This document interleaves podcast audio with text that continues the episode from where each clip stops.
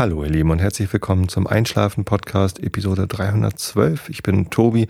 Ich lese euch heute ein bisschen was vor aus den irischen Elfenmärchen von den Gebrüdern Grimm oder einem von den beiden. Ich weiß gar nicht so genau. Ähm, davor der Rilke der Woche, der mich nachher wahrscheinlich zum Lachen, Lachen bringt, wenn ich ihn vorlese, ist ein bisschen albern. Ähm, aber Lachen ist ja auch gesund und äh, Schlafen ist auch gesund. Vielleicht lacht ihr euch heute in den Schlaf.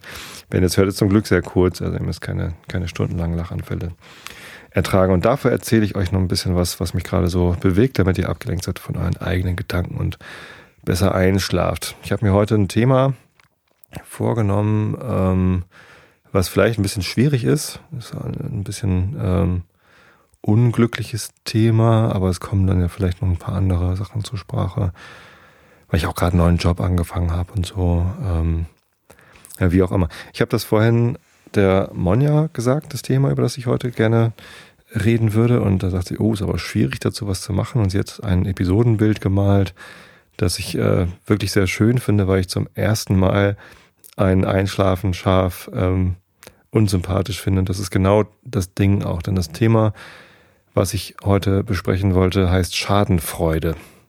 Schadenfreude ist ein sehr merkwürdiges Wort schon mal, weil Schaden ja eher was, äh, was Negatives ist und Freude eher was Positives und dieses, diese Komposition äh, ist dann eher, doof. Aber es geht ja gerade darum, dass man sich über den Schaden einer anderen Person freut, über das Missglück oder das, äh, ja, die Niederlage oder was auch immer. Ähm, und warum ich darüber reden will, ist, dass ich halt in letzter Zeit einige Situationen hatte, wo mir Schadenfreude entgegenschlug und ich das extrem unangenehm fand. Und ich dann darüber nachgedacht habe, äh, im Zuge meiner Serie, äußerst inkonsequenten Serie hier im Einschlafen-Podcast zu dem Thema Todsünden. Ich habe ja mal über äh, Neid gesprochen, und über die Trägheit des Herzens ähm, als äh, Todsünden im Sinne von äh, negativen Charaktereigenschaften. Eigentlich sind das ja keine Sünden, sondern es sind äh, negative Charaktereigenschaften, die dann zu Tod, zur Todsünde führen in der katholischen äh, Glaubenswelt. Und so wenig ich auch Katholik bin, ähm, so finde ich doch eigentlich diesen Ansatz das mal zu klassifizieren und zu gucken, was gibt es denn da für negative Charaktereigenschaften, die dann zur Todsünde führen, beziehungsweise zu Dingen, die man einfach nicht machen sollte. Und daher finde ich halt diese Liste der sieben negativen Charaktereigenschaften, wie es eigentlich heißen sollte und nicht sieben Todsünden, ähm, so gut. Also deswegen hatte ich das ja hier auch schon mal besprochen. Und jetzt habe ich mich letztens darüber gewundert, warum eigentlich Schadenfreude nicht auf dieser Liste ist. Ist dann das jetzt die achte negative Charaktereigenschaft oder ist das vielleicht eigentlich gar nicht so negativ und ich bin nur so furchtbar empfindlich? Und ja, tatsächlich, ich bin, glaube ich, ein bisschen empfindlich, ähm, was äh, Schadenfreude mir gegenüber angeht. Ich mag das so überhaupt nicht. Also zum Beispiel, wenn der FC St. Pauli verliert. Und äh, ich bin halt FC St. Pauli-Fan und das wissen auch viele, äh, viele meiner Hörer, weil ich im Einschlafen-Podcast häufig darüber berichte. Und wenn dann äh, mein Verein verliert gegen den Verein eines Hörers, dann kommt das halt vor, zum Glück nicht oft, aber es kommt halt vor, dass der mir dann halt eine hämische Schaden, vor Schadenfreude triefende Nachricht schickt. Und ähm, ja, meistens perlt das so an mir ab, aber ich merke dann immer, dass ich die Person dann nicht mag. Also normalerweise mag ich euch alle, ich habe euch alle lieb, sage ich euch am Ende jeder Episode. Aber wenn mir dann jemand so gegenübertritt, äh, das ist, finde ich, äußerst unangenehm. Und das ist das, was mich dann eigentlich wurmt. Denn tatsächlich, dass da sich jemand darüber freut, dass ich unglücklich bin, ähm, ist zwar merkwürdig, aber reißt mich nicht wirklich runter. Was mich, was mich dann in dem Moment runterreißt, ist, dass in dem Moment mein Bild dieser Person so negativ ist. Und ich möchte eigentlich kein negatives Bild von Personen haben, nur weil die schadenfroh sind. Aber andererseits ist Schadenfreude wirklich eine Art von Freude, die, die ich nicht mag. Also, die, also es ist wirklich eine, eine negative Charaktereigenschaft. Und das habe ich auch in meinem persönlichen Umfeld festgestellt, dass wenn einer meiner Bekannten mir gegenüber schadenfroh ist, dann ähm, ist es halt ein Charakterzug dieser Person, die ich äh, negativ finde und die negativ bewerte. Und deswegen achte ich sehr stark drauf, wenn ich mal schadenfroh bin, und ja, weiß Gott, das bin ich auch. Und ähm, das ist eine, eine Emotion, die, die kennt wahrscheinlich jeder, dass äh, wenn jemandem etwas passiert, dass man dann irgendwie sich irgendwie über das Missgeschick freut, ähm, dass diese Emotion, die, die, die Bewegung, die, die kennt man. Ähm, ist nur die Frage, wie man dann damit umgeht. Und wenn man das dann auch noch rauslässt, äh, wie man dann damit umgeht. Und ich finde immer, man muss ganz oder man sollte ganz genau darauf achten, wie geht es eigentlich meinem Gegenüber gerade? Kann der Schadenfreude gerade ab ähm, oder eher nicht? Und wenn Leute so argumentieren, ja, ich, ich bin schadenfroh, aber macht ja nichts, ich freue mich ja nur, dass anderen auch mal was passiert, dann finde ich das immer eher schwach. Denn ähm, wenn, wenn man selber eher ein Tollpatsch ist und oder, oder ein Unglücksrabe und es passiert einem häufig was, dann ist es gar kein Grund, sich bei anderen Leuten darüber zu freuen, dass denen auch mal was passiert. Denn man weiß ja in dem Moment, wie, wie unangenehm das vielleicht ist oder dass man sich dann nicht, nicht immer gut fühlt, wenn man irgendwie im Unglück ist. Ähm, und wenn man dann anderen Leuten mit Schadenfreude gegenübertritt, dann weiß man, dass man die verletzt. Das sollte man irgendwie merken. Also so viel Empathie ähm, sollte eigentlich jeder Mensch haben, finde ich. Dass man, dass man weiß, wenn ich jemandem mit Schadenfreude gegenübertrete, dann verletze ich ihn womöglich. Und das, das würde ich mir einfach wünschen, dass mehr Leute, die die Schadenfreude haben, sich dessen wenigstens bewusst sind, dass wenn sie die auch äußern und darstellen, ähm, dass sie die anderen damit halt verletzen und möglicherweise ein negatives Bild von sich selbst erzeugen. Das ist schade, dass das passiert. Aber naja, vielleicht bin ich da auch tatsächlich einfach ein bisschen sehr empfindlich. Ich kann mir gut vorstellen, dass viele Leute, denen man mit Schadenfreude gegenübertritt, wenn ihnen ein Unglück passiert, dass denen das äh, überhaupt nichts ausmacht. Aber ich finde es halt, wie gesagt, immer ein bisschen negativ, wenn, wenn Leute schadenfroh sind. Dabei kenne ich es an mir selber auch. Und dann finde ich es in dem Moment, finde ich es halt an mir auch sehr negativ. Ich möchte eigentlich nicht schadenfroh sein. Es wäre doch viel besser, wenn man sich darüber freut, wenn jemandem etwas Gutes widerfährt. Und über diese ganzen Gedanken bin ich dahin gekommen, dass vielleicht äh, die Schadenfreude eben doch in den sieben Todsünden enthalten ist. Und zwar genauso wie Schadenfreude ein Kompositum ist, also ein zusammengesetztes Wort aus den Wörtern Schaden und Freude, ist äh, Schadenfreude vielleicht auch als Neigung oder als Charaktereigenschaft ein, ein Kompositum. Denn was dazu gehört, ist ja häufig auch in den Oh, ich habe ins Mikro gepustet, sehe ich gerade im Chat. Ich, schlage schlag nämlich gerade nebenbei nochmal hier Wikipedia auf. In der Wikipedia gibt es äh, einen Eintrag zum Thema Todsünde. Todsünden auf Wikipedia. Todsünde heißt der Artikel. Ähm, unter Definition gibt es eine Liste. Nee, gibt es nicht. Abgrenzung vom Laster. Wo ist denn die Liste? Da, Abgrenzung vom Laster. Ähm, also Hochmut gehört wahrscheinlich immer zu, zu Schadenfreude dazu. Zumindest wirkt es auf mich so, dass Leute, die schadenfroh sind, eben hochmütig sind. Im Sinne von, von übermütig und ein, ein Gefühl offenbarlegen, dass der eigentlich gerade nichts äh, zu suchen hat. Genauso ist äh, Neid, Nvidia, beziehungsweise der, die, die Missgunst, die zum Neid dazugehört, eben auch häufig Teil der Schadenfreude. Ne? Faulheit und Völlerei hat nichts mit äh, Schadenfreude zu tun. Vielleicht noch Zorn, die Wut oder die Rachsucht, ne? dass man schadenfroh ist, wenn, wenn jemandem etwas Negatives passiert, dem man auch was Negatives äh, wünscht. Dann ist halt Rachsucht die negative Charaktereigenschaft, ähm, die damit reinspielt.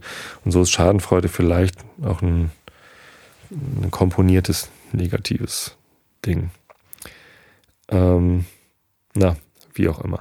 So, und die Monja hat ein, ein Episodenbild gemalt, wo dem, wo zwei Schafe drauf sind. Dem einen ist irgendwie was passiert. Ich glaube, ein Glas Wasser umgekippt oder was. Äh, und das andere Schaf lacht. Und tatsächlich war dieses lachende Schaf, dieses schadenfrohe Schaf, das erste Einschlafen-Podcast-Schaf, das mir jemals unsympathisch war auf Anhieb.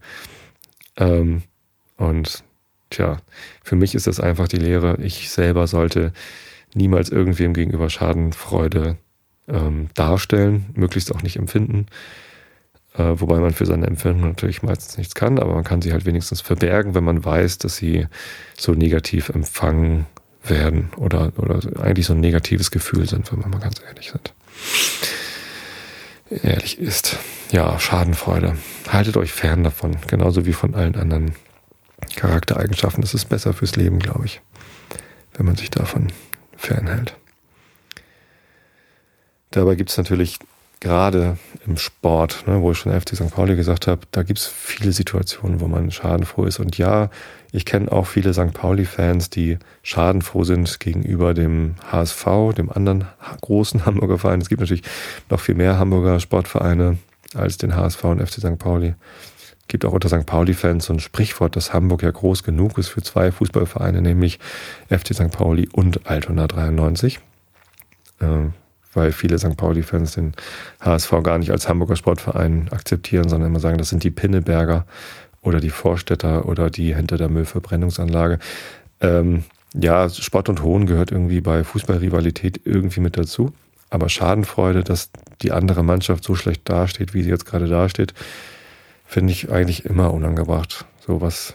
Also entweder man, man ist Fan der eigenen Mannschaft und wünscht ihr Gutes, aber warum soll man denn dann allen anderen Mannschaften jederzeit nur Schlechtes wünschen. Das ist mir eigentlich als, als nicht interessierter am HSV, also das könnte ich mal für ein Beispiel nehmen, Wolfsburg zum Beispiel. Wolfsburg ist, VfL Wolfsburg ist ein Fußballverein, der ist mir relativ Wurst.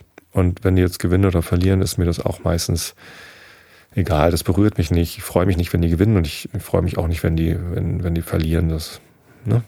Und genauso sollte es auch allen St. Pauli-Fans mit dem HSV gehen. Warum sollte man sich freuen, wenn die verlieren? Diese Schadenfreude ist einfach nicht angemessen. Es ist ein, eine negative Charaktereigenschaft und die St. Pauli-Fans achten sonst immer so sehr auf Korrektheit und politische Korrektheit und Korrektheit im Umgang mit anderen Menschen. Da verstehe ich es immer nicht, dass gerade in solchen Situationen dann eben doch negative Charaktereigenschaften so hochstilisiert werden, wie eben zum Beispiel Schadenfreude. Ja.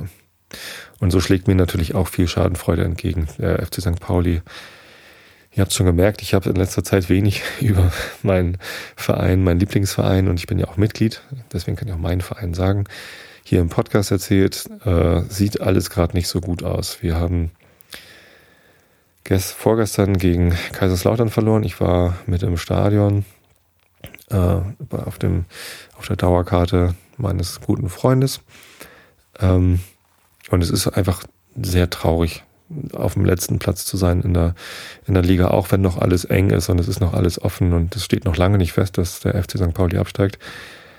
Aber was die Mannschaft in den letzten Wochen für eine Leistung an den Tag gelegt hat, ist einfach mal nicht so, dass man sich darüber freuen kann. Also es ist jetzt nicht so, dass man mit Pech verloren hat.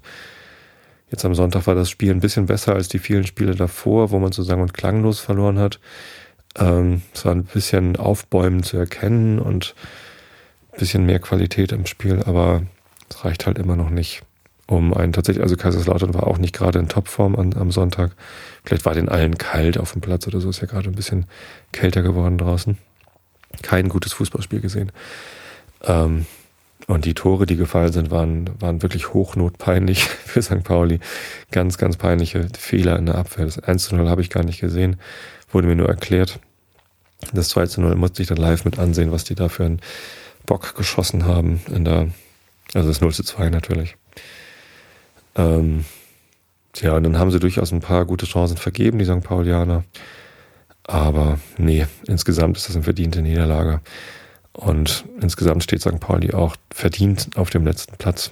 Vielleicht gibt es deshalb auch vergleichsweise wenig Schadenfreude im Moment. Ich glaube, Schadenfreude gibt es sogar noch mehr, wenn man unverdient verliert oder wenn da wirklich ein Missgeschick passiert. Im Moment gibt's mehr Mitleid mit dem FC St. Pauli und das auch zu Recht, weil ja, läuft halt einfach alles nicht gut. Gibt natürlich ein paar Ausreden, die man anbringen kann, zum Beispiel die verletzten Situationen. Es gab einfach in den letzten Monaten keine Chance, ein eingespieltes Team herzustellen, weil sich immer wieder äh, Verletzte äh, aus der Mannschaft abgemeldet haben und dann sind mal wieder welche wiedergekommen und dann aber doch wieder verletzt gewesen und, oder wegen gelben Karten dann nicht gekommen. So, es war einfach sehr viel Wechsel und wenig Konstanz in einer Mannschaft, die halt jetzt gerade eine, eine ganze Riege von Schlüsselspielern verloren hat, abgegeben hat ähm, oder die in Rente gegangen sind, wie einen Fabian Boll oder einen Finn Bartels oder davor der Daniel Ginczek oder wir hatten mal einen Max Kruse bei uns, äh, der viel gerissen hat und so gab es immer mal wieder einzelne Spieler, die halt auch alleine ein Spiel entscheiden konnten, beziehungsweise die den Unterschied ausgemacht haben, besser gesagt, weil alleine entscheidet kein Fußballspieler ein Spiel. Es gehören immer elf Leute dazu und auch alle Ergänzungsspieler. Ähm, aber im Moment fehlt halt so ein Schlüsselspieler, der, der den Unterschied ausmachen kann. Der ist einfach nicht da. Muss sich mal entwickeln irgendwie. Oder die Mannschaft muss sich halt als Ganze so entwickeln, dass sie keinen Schlüsselspieler braucht. Aber beides ist halt im Moment nicht wirklich in Sicht. Und deswegen sehe ich es schon kritisch. Ähm, kann gut sein, dass die Mannschaft absteigt. Das wäre kein Weltuntergang. Ähm, wir waren noch nie in der dritten Liga. können wir sagen, weil die dritte Liga erst gegründet worden ist, nachdem wir aus der Regionalliga Nord aufgestiegen sind in die zweite Liga. Das war zuletzt 2004, glaube ich. 2004, 5 sind wir aufgestiegen. Ich weiß es nicht mehr. Irgendwie sowas. Dann waren wir drei Jahre zweite Liga, dann ein Jahr erste Liga und jetzt nochmal ein paar Jahre zweite Liga. Ja, kommt ungefähr hin.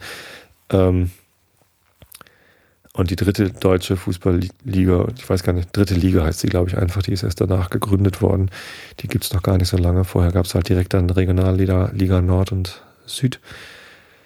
Ähm, das heißt, natürlich hat St. Pauli schon mal drittklassig gespielt, ähm, aber noch nie in der dritten Liga.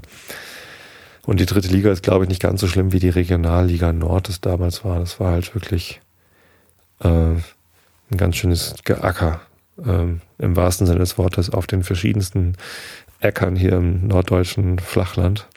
Das ist jetzt nicht mehr unbedingt so, weil nicht mehr, was, was war das in der Regionalliga Nord, 18 oder 20 Mannschaften äh, plus Süd, also 40 in der dritten Spielklasse und jetzt sind es halt nur noch 20 in der dritten Spielklasse. Ähm, ja, ist einfach irgendwie eine Qualitätskondensierung sozusagen. Finanziell wäre das natürlich ein großes Problem. Also ich weiß nicht, ob es ein großes Problem für den Verein wäre, aber es wäre halt finanziell deutlich unattraktiver in der dritten Liga zu spielen, äh, weil dann sehr viel weniger Werbeeinnahmen kommen und dann sind auf einmal wahrscheinlich die äh, die Eintrittsgelder, die man im Stadion kassiert, eine der größten Ein Einnahmequellen des Vereins und ja, das ist einfach dann schwierig, gute Gehälter zahlen zu können und andere finanzielle ähm, Projekte in Angriff zu nehmen. Andererseits der Stadionneubau, der ist dann abgeschlossen. Natürlich sind dann noch Kredite, die, die bedient werden müssen. Ähm, und zumindest hoffe ich, dass zur nächsten Saison die Nordtribüne fertig gebaut ist und dann ist das Millantor-Stadion äh, rundum erneuert. Und alle Tribünen sind neu. Da ist natürlich auch genug Platz, um weiterhin in der zweiten Liga das Stadion voll zu kriegen. Ob das Stadion in der dritten Liga dann auch immer voll ist und ausverkauft ist, natürlich dann die Frage. Weil dritte Liga natürlich nicht so interessant ist wie, wie zweite Liga. Aber mal sehen. Vielleicht kriege ich dann endlich eine Dauerkarte. Das wäre natürlich ganz schön. Aber dafür wünsche ich mir natürlich nicht, dass der Verein absteigt. Ja, soviel zum Fußball und auch schon zum Wetter. Es wird kalt. Ähm, zieht euch einfach warm an äh, dann ist es nicht so schlimm mit der Kälte. Ich hoffe nicht, dass es irgendwie Glatteisprobleme gibt oder Zugausfälle. Dann wird die Kälte natürlich auch tatsächlich unangenehm. Und sowas kann man dann nicht mehr mit, äh, mit der korrekten Kleidung irgendwie wieder wettmachen. Aber insgesamt, ich, ich mag ja Wetter. Ich mag das immer gerne, wenn es irgendwie interessante Wetterlagen gibt. Das einzige Wetter, was ich nicht mag, ist, wenn es immer nur grau und trist und langweilig ist. Ähm, ist es aber nicht. Also gerade wenn es so ein so eine klirrende Kälte. Es ist zwar noch nicht wirklich klirrende Kälte, was hatten wir heute, minus drei Grad oder so, aber es ist halt schon, schon deutliche, deutlicher Frost. Ähm, und wenn dann mal die Sonne zwischendurch rauskommt, mag ich das total gern. Heute war so ein bisschen grau und grau, aber auch ab und zu Sonne. Und das, das finde ich super. Ich mag Kälte, wenn, wenn, wenn Sonne dazukommt. Oder halt im Dunkeln. Kälte im Dunkeln ist natürlich richtig toll. Und ich spüre die Kälte auch äh, weil ich im Moment noch wieder ein bisschen mehr draußen bin. Also haben wir ein bisschen draußen im Garten gearbeitet. Letzte Woche haben wir Bäume gefällt. Wir haben so eine Reihe an Pappeln stehen auf dem Grundstück. Wir haben das Grundstück ein bisschen vergrößert im letzten Jahr und ein Stück von der Wiese abgekauft, die hier nebenan liegt. Und da ist so eine, eine große Reihe an, am Pappeln, so dann am Weg längs. Und ähm, die haben wir mal ein bisschen ausgedünnt. Also gar nicht mal irgendwie großartig Bäume gefällt, damit die da nicht mehr da sind, sondern eher so Forstwirtschaft betrieben, damit die Bäume, die wir stehen gelassen haben, sich besser entfalten können. Eher so ein bisschen das Unkraut rausgezogen. Aber da sind halt sehr viele Pappeln in der Reihe, die teilweise mit einem Meter Abstand stehen und dann aber schon irgendwie 20 Zentimeter Durchmesser haben oder so. Und ähm, die stehen halt zu eng. Die können sich nicht richtig entfalten, damit die besser Luft haben, äh, um, um wachsen zu können, haben wir dann ein paar rausgezogen von den dünneren. Ähm, aber auch die mit einem Durchmesser von 20 Zentimetern sind natürlich schon ganz gutes Brennholz. Und ja, natürlich machen wir da Brennholz draus für einen Ofen. Pappelholz ist zwar nicht so gut vom Brennwert her, brennt schnell und heiß und ist dann aber schnell weg. Dafür muss man es nicht so lange lagern. Man kann es auch nicht so lange lagern. Also wenn man Pappeln so wie eine Eiche irgendwie drei Jahre liegen lässt als Brennholz, dann fängt es an zu schimmeln oder wird so hohl von innen ähm, und brennt dann gar nicht mehr. Deswegen muss man das nach einem Jahr ungefähr schon in den Ofen werfen. Ähm, deswegen haben wir jetzt auch gar nicht so viel gefällt, weil es muss dann ja auch innerhalb von einem Jahr gut verbrannt werden können. Ja, ich habe das im, im, Internet gefunden. Pappel als Brennholz hat wohl so um die 1200 Kilowattstunden pro Schüttraummeter. Fand ich ganz interessant. Schüttraummeter ist ja die Volumeneinheit, mit der Brennholz unter anderem gemessen wird. Das ist halt einfach so ein Raummeter, also ein, ein Kubikmeter, aber der ist natürlich nicht zu 100% ausgefüllt mit Materie, sondern man, man schüttet quasi die Stücke äh, so in, in den Raummeter hinein und misst das dann insgesamt und nicht, nicht netto, sondern brutto sozusagen. Bruttovolumen. Bruttoregistertonnen. Was ist eigentlich eine Bruttoregistertonne? Weiß ich gerade gar nicht. Das ist so, eine Maßeinheit für Schiffe, glaube ich, ne? dass man irgendwie misst, wie viel in ein Schiff reinpasst. Und das passt ganz gut zu dem letzten, was ich erzählen wollte. Ich habe angefangen mit meinem neuen Job bei Adobe und da sitzen wir im Büro in der großen Elbstraße in Hamburg, direkt neben der Fischauktionshalle und ich habe das große Glück, dass ich einen Arbeitsplatz bekommen habe, direkt am Fenster. Wenn ihr mich wegen dem Einschlafen-Podcast erreichen wollt, erreicht ihr mich per E-Mail unter tobi.einschlafen-podcast.de oder tobi.isolation.de oder über Facebook. Äh, da habe ich eine Fanpage, facebook.com slash einschlafenpodcast oder über Twitter. Twitter ist da allerdings nicht ganz so zuverlässig. Kann gut sein, dass ich da ein bisschen länger brauche, um zu reagieren. Ja, Facebook ist ganz gut und E-Mail. Tja. Oder ihr sprecht mich an. Aber bitte kommt nicht zu mir nach Hause. Wenn ihr mich auf der Straße zufällig trefft, sprecht mich gerne an. Ist tatsächlich schon dreimal passiert jetzt in meinem Leben, dass ich ähm, auf der Straße angesprochen worden bin von Leuten, die mich erkannt haben. Einmal in der U-Bahn, da war zum Glück auch einer aus meiner Band, der Timo damals noch Trommler war, dabei. Äh, der kannte mich allerdings nicht aus dem Einschlafen-Podcast, sondern aus Vrind mit dem Realitätsabgleich.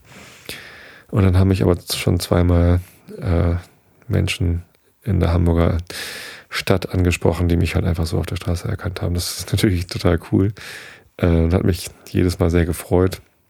Ich glaube, ich hatte es auch jedes Mal erzählt. Das ist natürlich schon noch was Besonderes für mich, wenn ich erkannt werde, zumal viele Leute ja gar nicht wissen, wie ich aussehe, sondern meine Stimme kennen und ich plapper übrigens nur abends hier auf dem Sofa mit dem Mikrofon so eine Stunde lang vor mich hin und nicht, wenn ich durch die Hamburger Stadt laufe, dann habe ich meistens meinen Mund doch eher zu, es sei denn, ich unterhalte mich gerade mit jemandem. Das heißt, an meiner Stimme erkennen könnt ihr mich vielleicht eher nicht, wenn, wenn ich so durch Hamburg laufe. Ja, Adobe. Ähm, und das, das mit dem Hafen, das ist schon toll. Also muss ich ganz ehrlich gestehen, ich gucke schon viel aus dem Fenster raus. Es ist halt ne, direkt an der Elbe und es fahren halt ständig irgendwelche Schiffe vorbei. Am häufigsten die Hafenfähren. Ich bin gestern, als ich zur Arbeit gefahren bin, hatte ich so ein bisschen Zeit, weil ich erst um zehn da sein sollte. Ich war dann zwar Viertel vor zehn da, aber ähm, ich war halt schon seit neun in der Stadt und habe dann noch bei Big Point meine HVV-Karte abgegeben. Übrigens, ich wurde gefragt, ob ich Schadenfreude gegenüber Big Point empfinde und das ist absolut übrigens gar nicht der Fall. ich empfinde Dankbarkeit gegenüber BigPoint, dass ich da zwei Jahre arbeiten konnte und ähm, tolle Leute kennengelernt habe. Ähm, ich bin tatsächlich ein bisschen wehmütig, dass ich nicht mehr mit den Leuten zusammenarbeite, weil man natürlich persönliche Beziehungen äh, aufbaut und ähm, ich da viele nette Leute kennengelernt habe. Und es ist schade, dass man sich jetzt nicht mehr so häufig sieht, aber ich werde sicherlich mich mit den einen oder anderen nochmal regelmäßig zum, zum Mittagessen treffen. Genauso wie es mit meinen Xing-Ex-Kollegen und äh, Comedia-Ex-Kollegen ist. Es wird zwar dann mit der Zeit eher weniger und beschränkt sich dann auf immer mehr Leute, aber ähm, ja klar, es ist auch äh, eine, eine schöne Zeit, die zu Ende ging. Es war eine anstrengende Zeit bei Big Point, will ich gar nicht verhehlen. Es ist ein tierisch anstrengender Job gewesen. Äh, und das ist auch einer der Gründe, warum ich da äh, weggegangen bin. Ähm, aber natürlich reizt mich auch einfach die neue Herausforderung bei Adobe. Genau, nee, also Schadenfreude gegenüber BigPoint gar nicht. Eher so Freude für, für Adobe, weil das ist, glaube ich, wirklich eine tolle Firma. Meine ersten Eindrücke sind natürlich noch sehr frisch, aber macht alles einen Heidenspaß. Äh, ist total spannend das da alles kennenzulernen, ist sehr, sehr viel. Großer Information Overflow in meinem Kopf so gerade. Ähm, ich werde natürlich keine Details erzählen. Also wenn ihr jetzt hofft, dass ich irgendwie interner von aus irgendeiner meiner Firmen erzähle, nein, nee, das hofft ihr natürlich nicht. Das wisst ihr eigentlich. Äh, ich habe vorhin gerade ein Telefonat gehabt mit einer äh, Redakteurin aus dem Schwarzwald, die dort für die Lokalpresse Artikel schreiben möchte. Und die hat mich gefragt, wie das eigentlich so mit meiner Privatsphäre ist, ob ich denn gar keine hätte, beziehungsweise oder wie das dann ist, so viel davon preiszugeben. Und ähm, ja, das ist schon so, dass ich viel von mir hier preisgebe und das ist auch möglichst authentisch, was ich erzähle. Ich merke das immer ganz schnell auch an mir selbst, an meinem Tonfall, wenn ich anfange, äh, unauthentisch zu sein oder euch was vorzuspielen. Das mache ich eigentlich nicht, aber ich blende natürlich sehr viel aus und das, das will ich auch gar nicht verhehlen. Das ist äh, glaube ich, selbstverständlich, dass ich äh, sehr viel von mir selber ausblende, was ich euch nicht wissen lasse, aus meinem eigenen Gefühlsleben oder von meinen eigenen Überzeugungen, erzähle ich hier im Podcast nicht mehr als das, was ich jedem Menschen, den ich in der Kneipe treffe, auch beim ersten Treffen erzählen würde. Ähm, das, so versuche ich es immer zu vergleichen. Ich mir irgendwie vorstelle, ich sitze gerade irgendwie mit Leuten in der Kneipe, die ich noch nicht kenne und lerne die kennen und erzählen ihnen irgendwas über mich. Ähm, natürlich würden die mir niemals so lange zuhören, wie ihr mir zuhört, aber vom Detailgrad der, der Privatsphäre, die ich dann offenbare, ist es ungefähr das. Ich äh, habe eine ziemlich ähm, scharfe Schere, was die Privatsphäre anderer Leute angeht. Ähm, schon das Nennen von Namen fällt mir schwer. Wenn ich irgendwie von meiner Schwägerin spreche, dann, dann möchte ich den Namen einfach nicht nennen. Das geht euch einfach nichts an. Und ich weiß dann in dem Moment, wo ich drauf komme, da was zu erzählen, nicht, ob das den entsprechenden Leuten dann recht ist, wenn ich überhaupt deren Namen erwähne. Ähm, und darüber hinaus, Privates von denen möchte ich natürlich erst recht nicht erzählen. Okay, jetzt, jetzt wisst ihr, dass mein Bruder in Otterfing lebt. Ähm, aber das ist auch schon so das, das Maximum an Privatsphärenbruch, was ich anderen Menschen gegenüber versuche zu bringen. Und genauso handhabe ich es natürlich auch mit Firmen. Also da habe ich natürlich sogar eine vertragliche äh, Verpflichtung, da nicht zu viel zu erzählen. Äh, eigentlich gar nichts, ohne das irgendwie vorher einer Pressestelle äh, zu berichten. Deswegen beschränke ich das so ein bisschen darauf, wie es mir so geht in der Firma und ähm, was so meine Eindrücke sind auf einer ganz groben Schiene. Ähm, Details darüber, was genau ich da mache, äh, was da besonders toll läuft oder was da vielleicht nicht so toll läuft. Ich meine, es gibt in jeder Firma was, das läuft super und es gibt in jeder Firma Dinge, die sind anstrengend. Ähm, das würde ich aber, glaube ich, auf gar keinen Fall äh, breit treten. Es sei denn, vielleicht, vielleicht erzähle ich mal was im, ähm, im Fachpodcast über agiles Produktmanagement unter www.agilesproduktmanagement.de. Da ähm, da erzähle ich manchmal, wie, wie wir Dinge bei, bei BigPoint gemacht haben oder wie wir sie bei Xing gemacht haben, aber das eben auf einer absolut fachlichen Ebene der, der, der strukturellen Organisation und nicht inhaltlich. Ähm, steht mir nicht zu, möchte ich euch auch gar nicht zumuten, dass ihr da irgendwas erfahrt. Ähm, und das ist natürlich auch bei börsennotierten Unternehmen wie Xing das war. Und Adobe jetzt ist äh, strengstens verboten. Das äh, darf ich einfach gar nicht. Irgendwelche Geschäftszahlen oder Ziele oder Pläne oder so. Das ist alles verboten. Das darf ich euch nicht erzählen, das möchte ich euch auch gar nicht erzählen. Und vielleicht interessiert es euch auch gar nicht. Ja, was ich euch erzählen kann, ist, dass äh, Adobe-Mitarbeiter ähm, wirklich sehr viele Benefits bekommen. Und viele davon stehen auch auf der äh, Careers-Seite. Also wenn ihr auf adobe.com geht und da mal nach äh, Careers guckt, also Karriere, äh, was dann halt letztendlich die Suche nach neuen Mitarbeitern ist. Und ja, Adobe sucht äh, ständig neue Mitarbeiter, auch in Hamburg. Äh, könnt ihr mein Kollege werden, wenn ihr zum Beispiel versierte Java-Entwickler seid, möglichst mit Cloud-Erfahrung oder MongoDB, also NoSQL-Datenbankenerfahrung oder Security-Systeme. Dann äh, meldet euch gerne bei mir und ich leite euch dann weiter. Und da gibt es natürlich auf den entsprechenden Seiten dazu ganz viele Informationen dazu, wie es denn ist, bei Adobe zu arbeiten. Deswegen, wenn ich euch hier von Benefits erzähle oder von Zusammenhalt, dann ähm, ist das wahrscheinlich eher gewünscht von der Personalabteilung, als dass da eine Regel davor geschoben wird. Und einer der Benefits, den ich selber nicht wusste, der da glaube ich auch nirgends steht, ist wahrscheinlich selbstverständlich, aber vielleicht auch nicht, ist, dass man halt Adobe Software äh, kostenlos benutzen kann als Adobe-Mitarbeiter. Ist vielleicht gar nicht so aufregend, aber man kann halt jede Adobe-Software einfach ähm, beantragen über ein, ein Online-System und, und dann auch bekommen für den eigenen Einsatz natürlich. Äh, kann euch also keine Adobe-Software kostenlos benutzen. Also wenn ihr Photoshop oder Lightroom oder so haben wollt, dann äh, meldet euch bitte nicht bei mir. Ich kann euch das äh, weder kostenfrei noch kostengünstiger organisieren. Aber ich selbst kann es natürlich benutzen. Und zwar habe ich da mir gestern dann gleich mal einen Creative Cloud Account, Account gemacht. Äh, die Creative Cloud ist ein Produkt von Adobe, wo man einfach alle Adobe-Produkte äh, runterladen kann und dann auch mit Cloud Storage dann benutzen kann. Das finde ich ziemlich cool. Äh, da freue ich mich schon drauf, dann mal die ganzen Produkte auszuprobieren, die ich bisher immer nur so aus der Ferne kannte. Lightroom habe ich zwar schon auch zu Hause gerne eingesetzt, aber ich habe zum Beispiel nie Photoshop gehabt. Das äh, weiß ich nicht, war mir als Boxed Product immer zu teuer und jetzt kostet das zwar nur noch 12 Euro irgendwas im Monat als Abonnement, aber ich habe halt einfach gar keinen Bedarf daran gehabt. Aber trotzdem ist Photoshop natürlich irgendwie eine sehr, sehr berühmte Software und ich habe sie nie benutzt. Jetzt kann ich sie endlich mal ausprobieren. Genauso Premiere und After Effects. Ich habe ja erzählt, ich mache gerade ein Video für einen Einschlafen-Podcast. Werde ich vielleicht mit After Effects noch irgendwie wilde Sachen reinbauen. Keine Ahnung. Jetzt kann ich es ja benutzen. Freue ich mich drauf. Und Audacity. Audacity ist ein Audiobearbeitungsprogramm von Adobe. Äh, das wusste ich bis vor ein paar Monaten noch gar nicht, dass die sowas überhaupt haben. Jetzt werde ich das natürlich definitiv mal ausprobieren, wie sich die Software so bedient. Und interessanterweise ist Audacity, äh, ist, jetzt sage ich schon Audacity, nee, Audition heißt das, Entschuldigung.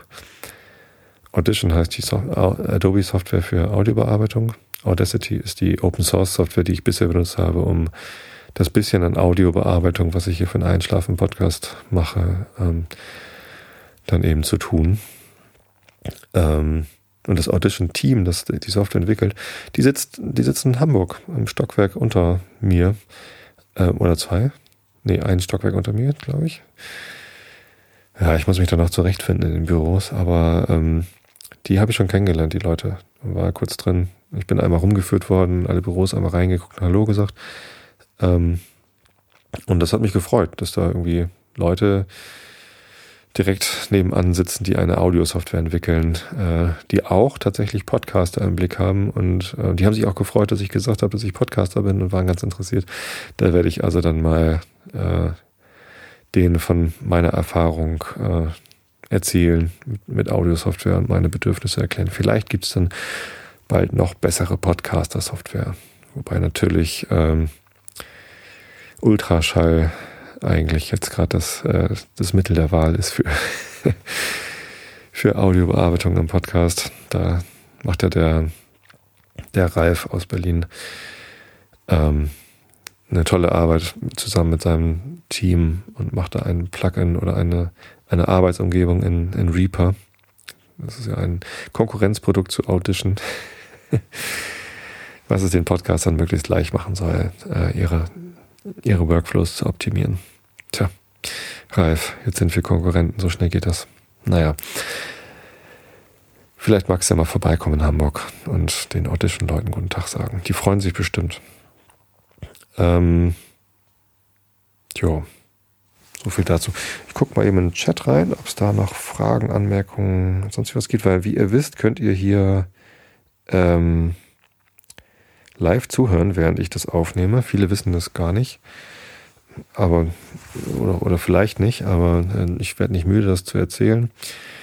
Ich nehme den Einschlafen-Podcast einmal in der Woche auf und während ich aufnehme, streame ich das live ins Netz. Und ihr könnt dazuhören unter streams.xenem.de. Da laufen ganz viele Podcasts äh, live, während sie aufgenommen werden.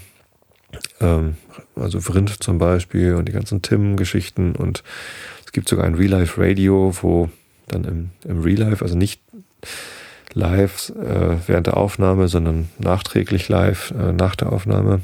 Ein Playback sozusagen. Playback-Radio wäre auch ein guter Name. Ähm, ja, nee, also da könnt ihr zumindest einen Einschlafen-Podcast live zuhören und es gibt auch einen Chat dazu, der ist im IRC auf Freenode, aber auch direkt auf der streams.xenem.de Seite im Webfrontend könnt ihr euch reinklinken. Und da gibt's so super nette Leute, die dann mit euch plaudern. Und dann gibt's noch so besonders engagierte Leute, die dann Shownotes schreiben. Da könnt ihr auch mitmachen. Wenn ihr Lust habt, mal Shownotes zu schreiben für den Einschlafen-Podcast oder auch irgendeinen anderen Podcast, dann schließt euch mal mit denen kurz. Die freuen sich immer, wenn sie Unterstützung bekommen. Ja. Ähm, genau, und, und in diesem Chat, da gucke ich halt immer zwischendurch mal rein. Ähm, was denn da so gesagt wird. Big Macintosh macht zum Beispiel Reime auf, ja, der Tobi, der ist jetzt bei Adobe. Das ist ein schöner Reim, äh, der ist mir auch schon eingefallen.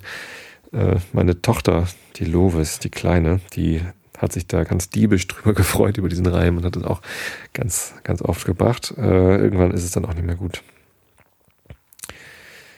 Äh, ähm, ähm, was gibt's noch?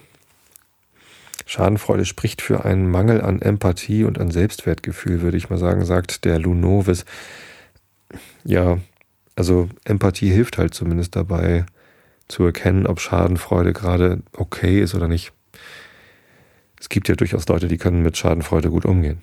Ich gehöre nicht dazu. Doch, ich kann auch damit umgehen. Aber ähm, ich ärgere mich halt über Leute, die schadenfroh sind. Andere Leute ärgern sich nicht über Menschen, die schadenfroh sind. Und denen gegenüber kann man das natürlich bringen. Und mit Empathie, Empathie kann man das rausfinden. Aber, aber muss man ja auch nicht.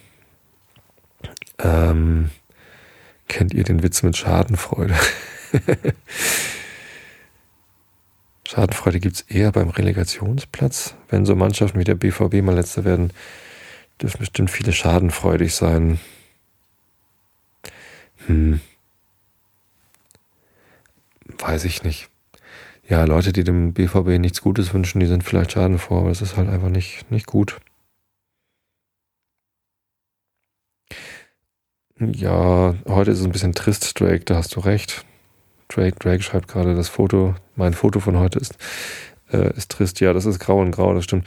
Ich habe gestern und heute jeweils irgendwie morgens gleich nach dem Ankommen ein Foto aus dem Fenster gemacht.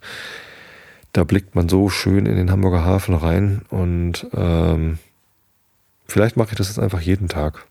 Dass ich jeden Tag ein Foto aus dem Fenster mache und das twittere. Das könnt ihr dann äh, auf twitter.com slash Tobi könnt ihr das alles sehen, was ich, was wir so auf Twitter raushaue. Da gibt es meistens übrigens auch aktuelle Informationen darüber, wann und wo ich irgendwie einen Podcast aufnehme oder sende oder so. Ähm, ja, und eben Fotos. Und vielleicht twitter ich jetzt einfach jeden Tag ein Foto aus meinem Bürofenster. Heute war es trist, aber es war ja nicht den ganzen Tag trist. Deswegen gab es heute auch schöne Momente. Genau, Kälte gehört zur Adventszeit. Genau wie Glühwein und heiße Bratwurst. Ich habe heute sogar Bratwurst gegessen. Tja. Ähm, was gibt's hier noch für Fragen? Bist du schon Ende 12 zu Big Point? Ich. Wann bin ich denn zu Big Point gewechselt? Nee, im Januar. nee, im Februar. Äh, Im Februar 2013 bin ich zu, zu Big Point gewechselt. Das heißt, um zwei Jahre dort äh, gearbeitet zu haben, hätte ich jetzt noch zwei Monate länger da arbeiten müssen. Es waren also 22 Monate und nicht 24 Monate. Also wenn ich sage zwei Jahre, dann ist das ein bisschen geschummelt, es sind knapp zwei Jahre. 22 Monate. Und dann regen sie sich auf im Chat, dass ich sage, sie wären mir nicht mehr wert als irgendein Typ in der Bar. Das stimmt so natürlich nicht. Ihr seid mir sehr viel wert. Alle meine Hörer sind mir viel wert. Und die Leute, die hier irgendwie aktiv sich im Chat oder sogar in den Shownotes beteiligen, sind mir noch mehr wert als, als alle anderen ähm, Hörer. Ähm, das bedeutet aber nicht, dass ich hier im, im Podcast mehr von meiner Privatsphäre frei äh, gebe, preisgebe als, als in irgendeiner Bar. Naja, so ist es halt. Ähm, gibt Ultraschall-Fans im Chat, das ist gut. Registertonne, veraltetes Raummaß bei Schiffen. Bruttoregistertonne, gesamter umbauter Schiffsraum. Netto für Passagiere und Ladung nutzbare Räume. Aha. Bruttoregistertonne. Jetzt weiß ich's. Dankeschön. Ja. Schadenfreude-Counter. On, on, on. ja, ihr macht lustige Sachen mit Shownotes. Das finde ich gut. Ähm, der Vergleich. Na, irgendwie mit dem Typen an der Bar. Das ist nur ein Bild, das ist kein Vergleich. Bilder sind keine Vergleiche, Bilder sind nur Bilder. Die helfen, ähm, Einschätzungen besser sortieren zu können. Die ganze Bibel ist voller Bilder und die gibt ja auch nur Ideen, wie man über Dinge nachdenken könnte. Also natürlich gibt es Menschen, die glauben, dass alles, was in der Bibel steht, wahr ist und dass es als echte Gegebenheiten sind. Denen möchte ich jetzt nicht zu nahe treten. Aber ich glaube, äh, dass dem nicht so ist, dass viele äh, Geschichten, die in der Bibel stehen, halt eher als Bildnis gelten. Die heißen ja sogar manchmal Bildnis von und Bildnis über und so. Ne? Äh, deswegen, ja, will ich mal den Schadenfreude-Counter hier nicht noch höher treiben als 26 und lese euch jetzt lieber den Rilke der Woche vor. Und danach gibt es endlich ein neues Buch. Ich habe es ja am Anfang schon verraten, in der letzten Episode angekündigt. Jetzt aber erstmal den Rilke der Woche. Tränen, Tränen, die aus mir brechen. Paris im Spätherbst 1913. Tränen, Tränen, die aus mir brechen, mein Tod, Moor, Träger meines Herzens, halte mich schräger, dass sie abfließen. Ich will sprechen, schwarzer, riesiger Herzhalter. Wenn ich auch spräche, glaubst du denn, dass das Schweigen bräche? Wiege mich, Alter. Und jetzt bin ich stolz auf mich, denn ich habe es geschafft, dieses Gedicht vorzutragen, ohne laut schallend loszulachen und euch damit alle aus den Träumen zu reißen. Das ist mir passiert, als ich vorhin äh, vor der Aufnahme ähm, äh, nochmal ein bisschen Werbung fürs Live-Zuhören. Äh, es gibt hier nicht nur die Aufnahme live zu hören, sondern natürlich starte ich den Stream, also die Übertragung, äh, ein bisschen vor der Aufnahme und erzähle dann schon mal ein bisschen was und begrüße die Leute im Chat und plaudere ein bisschen rum. Und ich mache auch immer eine Testlesung des Rilkes der Woche. Das habe ich mir angewöhnt nach irgendwie ein, zwei Rilkes, wo ich dann irgendwie äh, unter der Sendung gemerkt habe, dass die teilweise ganz schön schwierig sind vorzulesen mit irgendwelchen merkwürdigen Wörtern und so.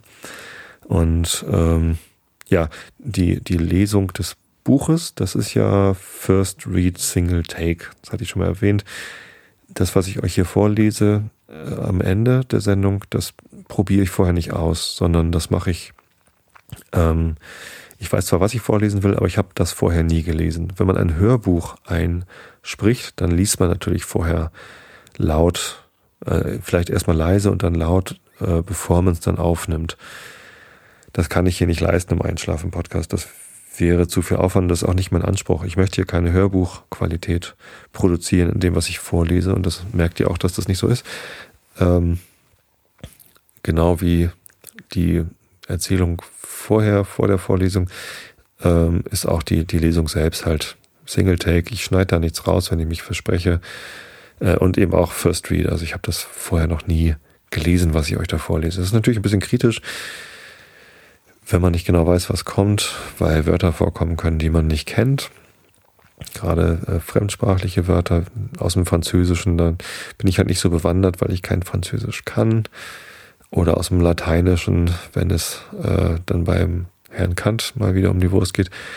Ähm, das ist manchmal ein bisschen schade, wenn dann der Lesefluss unterbrochen wird. Aber wie gesagt, äh, Hörbuchqualität kann ich einfach nicht schaffen, von der Zeit her das vorzubereiten. Deswegen müsst ihr damit leben. Aber beim Rilke der Woche kann ich es eben. Ne? Dann, ich mache ja eh kurze Pre-Show, dann kann ich auch kurz ähm, was äh, einmal zum, zur Probe den Rilke der Woche vorlesen. Als ich das vorhin gemacht habe in der Pre-Show, ähm, es gibt übrigens ein Archiv bei Xenim. Man kann, glaube ich, nachträglich nochmal hören, was gestreamt worden ist. Ich weiß gerade gar nicht, wie man da rankommt. Irgendwo auf der Seite streams.xenem.de gibt es wahrscheinlich so einen Link zum Archiv und da könnt ihr dann auch die Pre- und Post-Show immer hören von den Sendungen, wenn euch danach ist.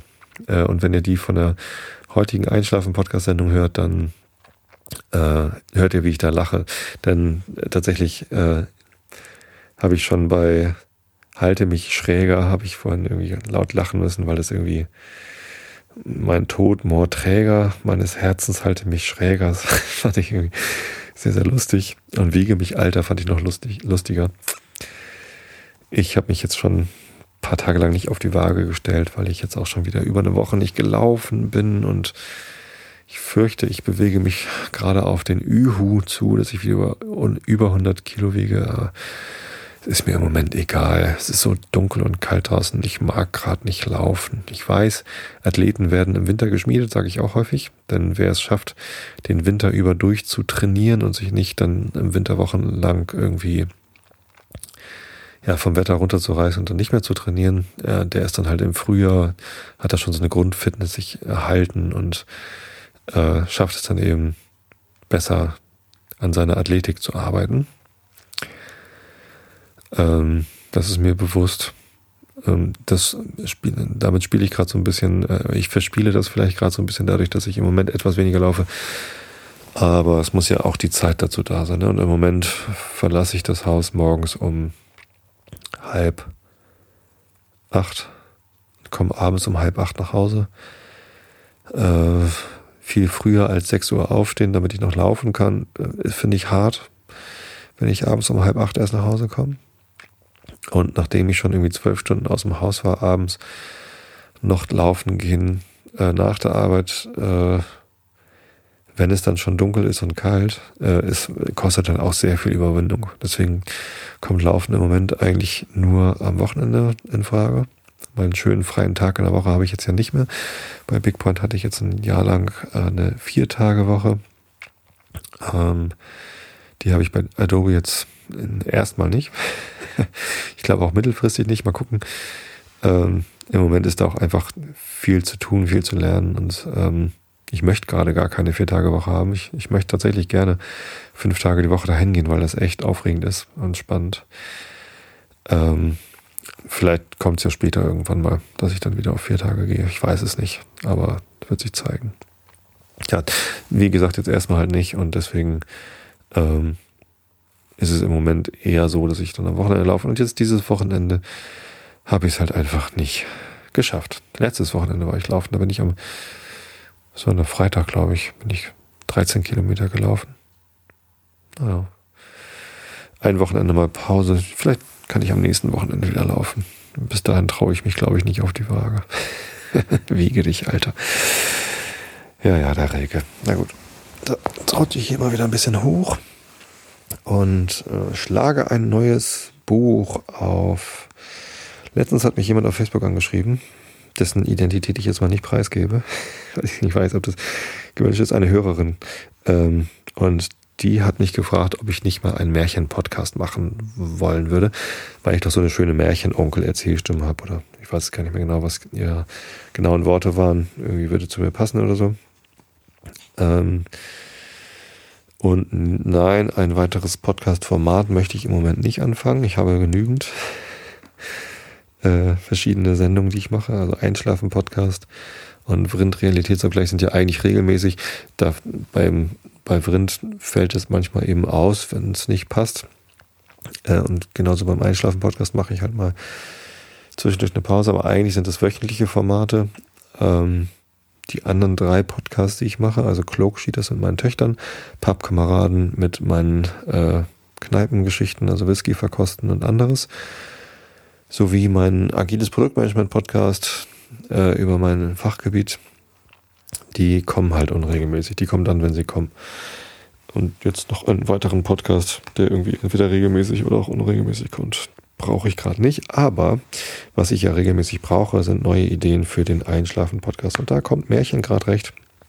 Denn Sherlock Holmes als Krimi-Geschichte war zwar mal ganz nett, aber einige haben auch gesagt, dass sie das zu spannend finden, um einzuschlafen. Und äh, ja, da kann man ja mal was anderes ausprobieren. Zum Beispiel Märchen. Und dann habe ich mal geguckt, was gibt es denn so für Märchen, die schon gemeinfrei sind. Und ich könnte mir auch gut vorstellen, mal Hans Christian Andersen oder so. Wobei, ist der eigentlich gemeinfrei? Weiß ich gar nicht. Und bei Grimms Märchen dachte ich so, ach nee, Dornröschen. Nee, ist Dornröschen überhaupt Grimm? Ich weiß es gar nicht. Oder also die, die Klassiker von Grimm, die hm, pf, weiß ich nicht. Möchte ich eigentlich eher nicht vorlesen. Aber dann bin ich über diese irischen Elfenmärchen gestoßen, die auch von den Gebrüdern Grimm oder einem von beiden, ich weiß es gar nicht. Das sind hier zwei, ne? Jakob und Wilhelm Grimm, irische Elfmärchen. Steht vorne drauf auf dem Buch. Ähm, dann sind es wohl beide. Und ja, das finde ich schön. Also, das ist doch irgendwie mal eine Sache, die kann man gut mal vorlesen. So. Da gibt es eine Vorrede und ich glaube, damit fange ich einfach mal an. Die ist auch gar nicht so lang. Und die Verwertungsrechte sind, glaube ich, schon abgelaufen, denn die Gebrüder Grimm sind schon seit mindestens 70 Jahren tot. 19. Jahrhundert. Also was steht denn hier? 1823. Vom 10. Juli 1823 ist die Vorrede. Und die lese ich euch jetzt vor. Und danach lese ich vielleicht noch den Anfang vom ersten Märchen vor. Elfen in Irland, ach toll. Ich mag ja Irland auch so gerne.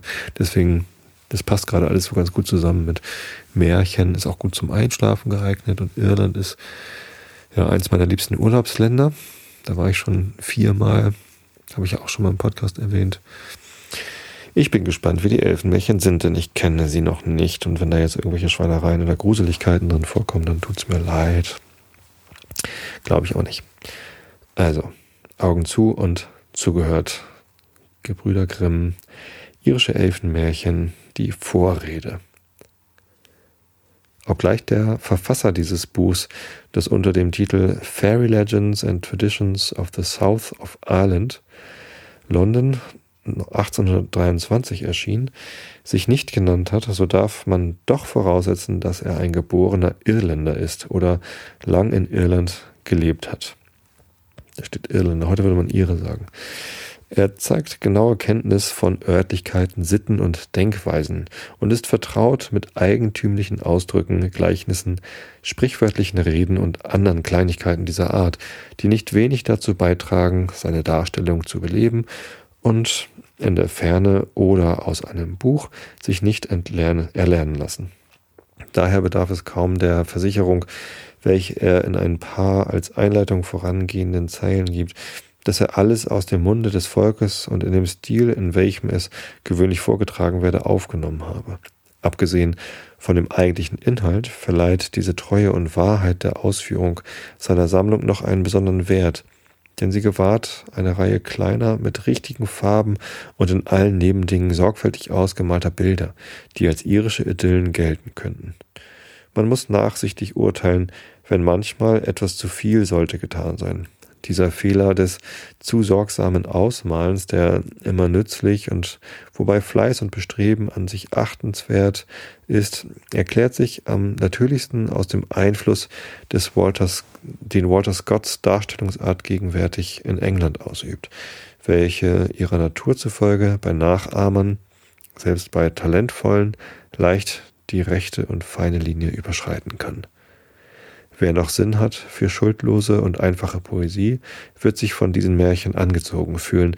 Sie haben einen eigentümlichen Beigeschmack, der nicht ohne Reiz ist und kommen aus einem Lande, an das wir gewöhnlich nur in wenigen und gerade nicht erfreulichen Beziehungen erinnert werden.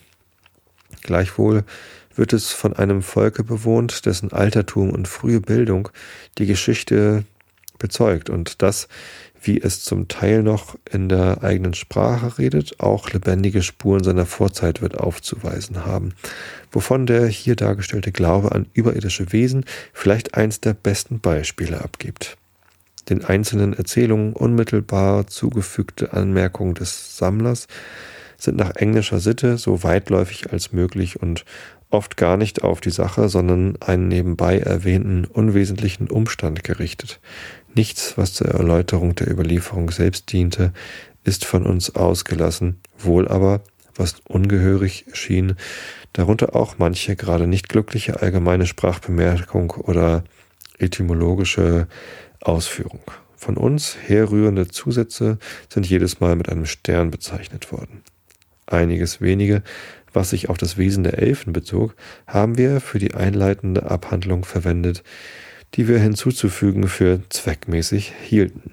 Kassel, 10. Juli 1823.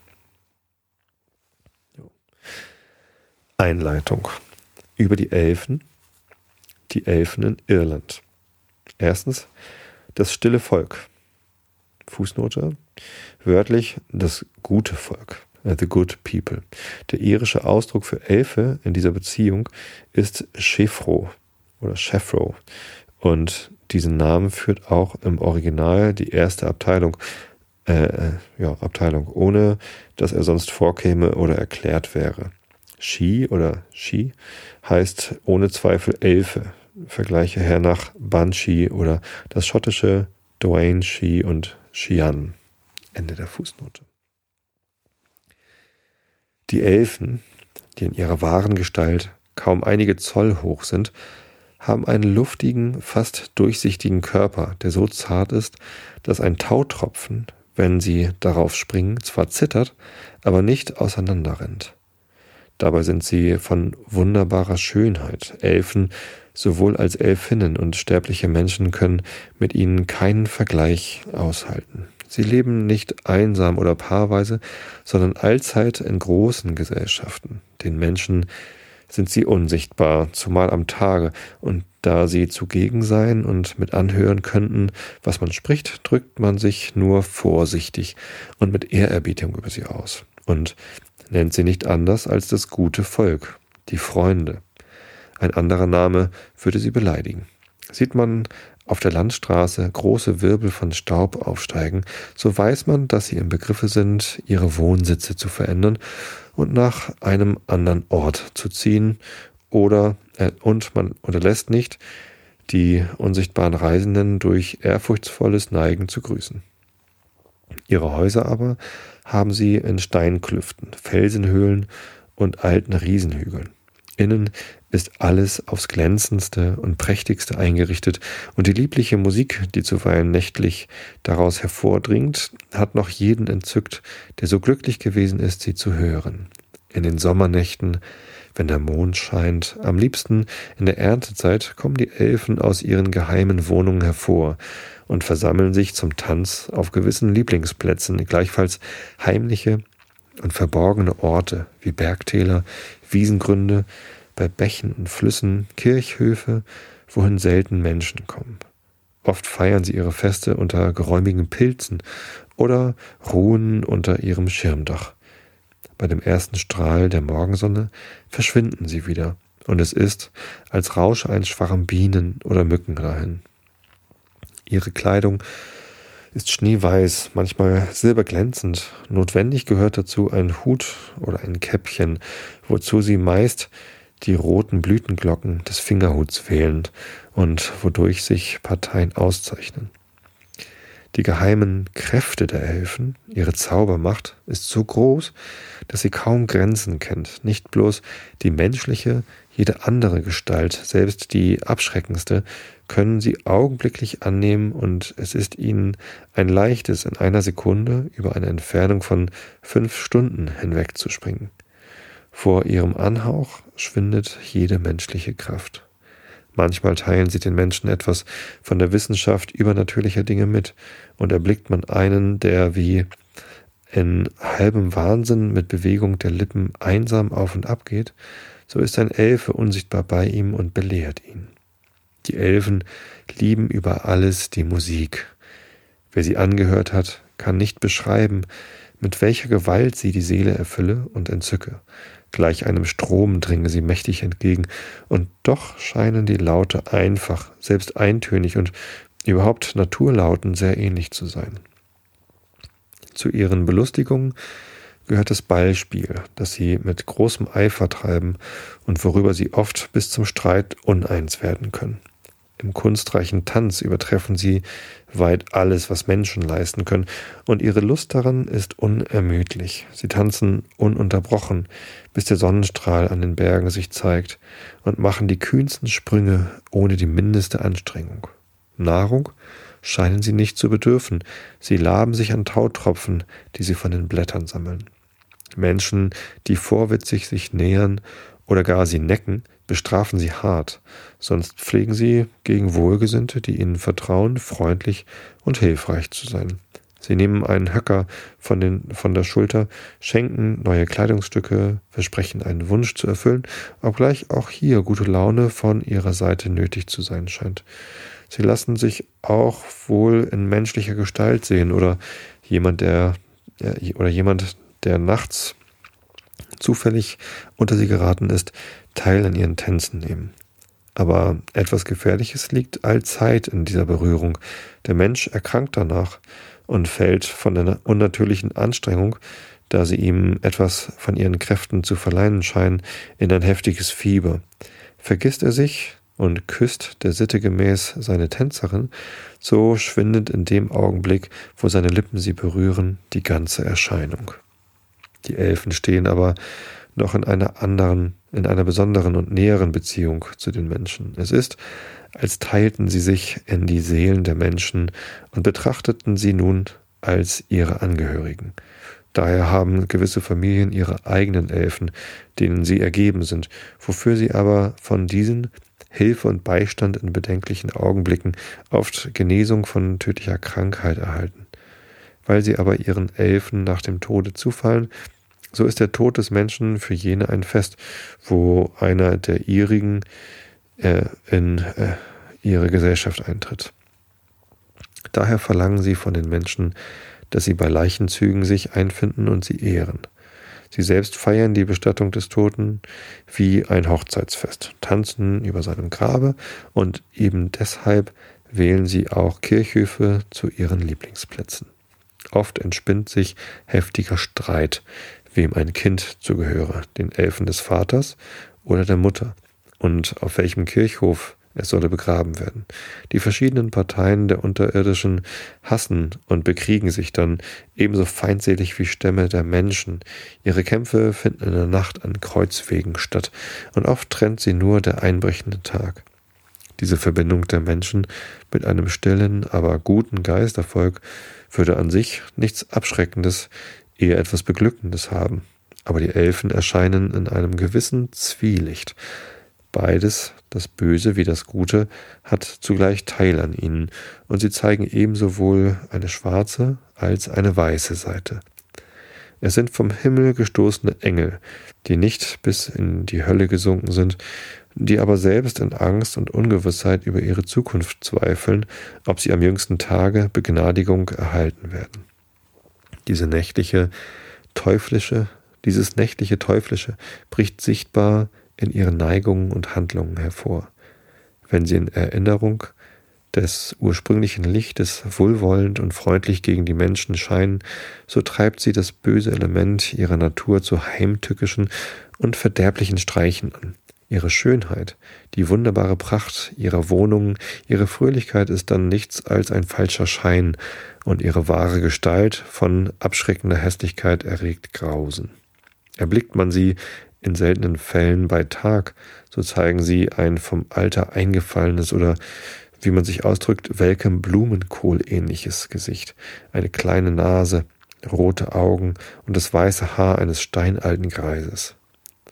Eins ihrer boshaften Gelüste besteht darin, gesunde und schöne Kinder den Müttern zu stehlen und einen Wechselbalg dafür hinzulegen, der einige Ähnlichkeit mit dem Gestohlenen hat, aber nichts als ein hässlicher, krankhafter Elfe ist. Er zeigt alle bösen Eigenschaften, ist heimtückisch, schadenfroh, und obgleich unersättlich will doch nichts an ihm gedeihen. Wird Gott erwähnt, so lacht er, sonst aber spricht er nicht, bis auf ein, äh, bis auf eine besondere Weise genötigt, bis er auf eine besondere Weise genötigt die Stimme eines uralten Mannes ertönen lässt und sein Alter wohl selbst verrät. Die Neigung zur Musik offenbart sich auch hier, so wie ungewöhnliche Fertigkeit. Dazu übernatürliche Kräfte äußern sich in der Macht, womit er alles, selbst unbelebte Dinge zum Tanz zu nötigen weiß. Wo er ist, bringt er Verderben. Ein Unglück auf das andere erfolgt, das Vieh erkrankt, das Haus stürzt ein und jede Unternehmung schlägt fehl. Wird er erkannt und bedroht, so macht er sich unsichtbar oder entflieht. Er scheut das fließende Wasser und bringt man ihn über eine Brücke, so springt er hinab und auf den Wellen sitzend, spielt er sein Instrument und kehrt zu den Seinigen zurück. Er heißt irisch Leprechaun. Fußnote. Das Wort, genau, Prichon oder Prichan geschrieben, soll einen Raben bedeuten. Ende der Fußnote. Zu gewissen Zeiten, wie am Maiabend, scheinen die bösen Elfen besonders tätig und mächtig. Denen, welchen sie Feind sind, geben sie unsichtbar einen Schlag, der Lähmung zur Folge hat, oder sie richten ihren Atem gegen sie, und auf der Stelle, wo dieser Anhauch den Menschen berührt, erzeugen sich alsbald Beulen und Geschwüre. Die in besonderer Gunst bei den Elfen zu stehen vorgeben, unternehmen die Heilung solcher Krank Krankheiten durch Zaubermittel und geheimnisvolle Reisen. So, zweitens lese ich euch jetzt dann nicht mehr vor. Da geht es dann nächste Woche weiter. Ach, das gefällt mir gut. Das ist schön, dass ich damit jetzt was Neues gefunden habe, was ich euch vorlesen kann. Natürlich geht es auch mit Immanuel Kant weiter bei gegebener Zeit. Ähm, aber eben nicht nur. Jetzt aber wünsche ich euch erstmal eine gute Nacht, eine schöne Woche. Ich wünsche euch ausreichend viel Schlaf. Gerade so in der dunklen Jahreszeit braucht man viel Schlaf. Erholt euch gut, lebt gesund und wenn ihr euch mal gehen lasst, lasst euch auch zwischendurch mal gehen, so wie ich jetzt gerade. Ich habe euch alle lieb. Bis zum nächsten Mal. Gute Nacht.